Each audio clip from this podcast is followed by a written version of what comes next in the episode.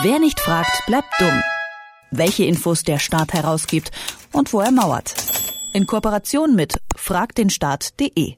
Es ist Dienstag und wir reden über Mittwoch und jetzt könnten Sie natürlich denken, was faselt der da? Aber das hat schon seinen Sinn, denn jeden Dienstag sprechen wir mit fragdenstaat.de über Informationsfreiheit und Informationsfreiheitsgesetze, das sind Gesetze, auf die jeder sich berufen kann, um Auskünfte von Behörden zu erhalten. Und morgen am Mittwoch ist Internationaler Tag der Informationsfreiheit oder der International Right to Know Day, wie er eigentlich heißt. Grund genug, mal eine kleine Bestandsaufnahme zu machen und uns hilft dabei Arne Semsrott, denn der ist Projektleiter von fragdenstaat.de. Hallo Arne. Hallo. Zunächst mal, habe ich es richtig erklärt, die Sache mit der Informationsfreiheit oder fehlt da was Wichtiges? Genau, das hast du richtig erklärt. Äh, Informationsfreiheit gibt allen Personen die Möglichkeit, Informationen vom Staat zu bekommen. Und in Deutschland gibt es diese Möglichkeit seit zehn Jahren, in anderen Ländern der Welt aber deutlich länger schon. Seit wann genau gibt es denn die Informationsfreiheit und wo kommt die Idee her? Die Idee kommt ursprünglich aus Schweden. Wie immer Scandinavian Paradise. Die guten Ideen, die kommen von oben. Äh, seit 250 Jahren gibt es in Schweden jetzt schon ein Informationsfreiheitsgesetz. Die waren die Vorreiter. Ähm, da kann man es dann auch sehen, dass es eine ganz andere Tradition der Transparenz in der Verwaltung gibt. Aber auch andere Länder, die sind dann irgendwann nachgezogen. In den USA zum Beispiel gibt es schon seit 50 Jahren so ein Gesetz, den Freedom of Information Act. Da ist das also auch ziemlich stark schon in der Verwaltung verankert. Und wie gesagt, hier in Deutschland auf Bundesebene erst seit zehn Jahren und es gibt vier Bundesländer, die haben noch immer kein Informationsfreiheitsgesetz. Das heißt, auch 250 Jahre nach Schweden gibt es in Bayern zum Beispiel immer noch keine Transparenz in der Verwaltung. Und wo läuft's besonders gut? Besonders gut läuft es, wie gesagt, zum Beispiel in Schweden, aber auch in den USA.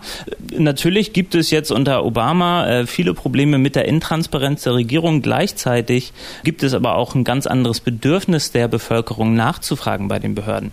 Und ähm, das kann man zum Beispiel daran sehen, was es immer wieder für Enthüllungen gibt äh, auf Basis von solchen Anfragen an Behörden. Wenn man sich erinnert, zum Beispiel die Abu Ghraib-Skandale äh, in den USA, also das das Foltergefängnis, das die Amis im Irak unterhalten haben. Da haben Bürgerrechtsaktivisten per Freedom of Information Act mehr als 2000 Fotos aus diesem Foltergefängnis bekommen. Ähm, sowas, was in Deutschland eigentlich unvorstellbar wäre. Und auch jetzt gerade während des Wahlkampfs spielt der Freedom of Information Act indirekt eine sehr große Rolle. Denn es wird viel darüber gestritten, ob Hillary Clinton äh, gut umgegangen ist mit ihren eigenen E-Mails. Die hat ja E-Mails von ihrem eigenen Server versendet und nicht von einem Staatsserver. Und das hat sie mutmaßlich vor allem deswegen gemacht, damit nicht Journalisten per Freedom of Information Act ihre eigenen E-Mails, die sie da so hin und her sendet, anfragen können. Und auch das so eine Geschichte, die zeigt, ja, wie wichtig das Thema in den USA ist. Und wie werden die Informationsfreiheitsgesetze in Deutschland genutzt? Wo liegen wir da so im internationalen Vergleich? Wenn man sich mal die, die Zahlen der Anfragen anguckt, sind wir bei den, in den USA bei über einer Million Anfragen an Behörden im Jahr. Wir sind in Deutschland bei knapp 10.000. Das heißt, äh, wenn man das mal ein bisschen umrechnet auf die Bevölkerung, äh, wird pro Person in den USA 40 mal so viele Anfragen gestellt an Behörden wie in Deutschland. Das heißt, da gibt es in Deutschland noch einiges aufzuholen. Und wenn wir mal in die Glaskugel schauen, wie geht es deiner Meinung nach denn weiter mit dem Thema? Ich glaube, dass Informationsfreiheit in den nächsten Jahren noch eine viel stärkere Bedeutung in Deutschland bekommen wird.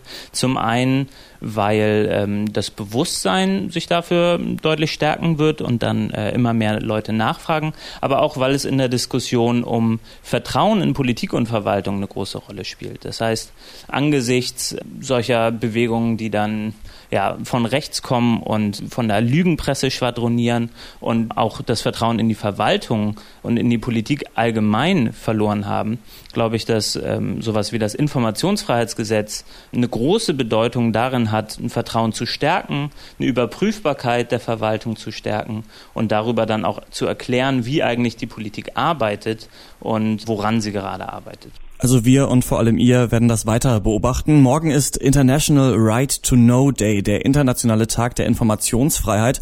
Eine kleine Bestandsaufnahme und einen Blick über den Tellerrand hat uns Arne Semsrott gegeben.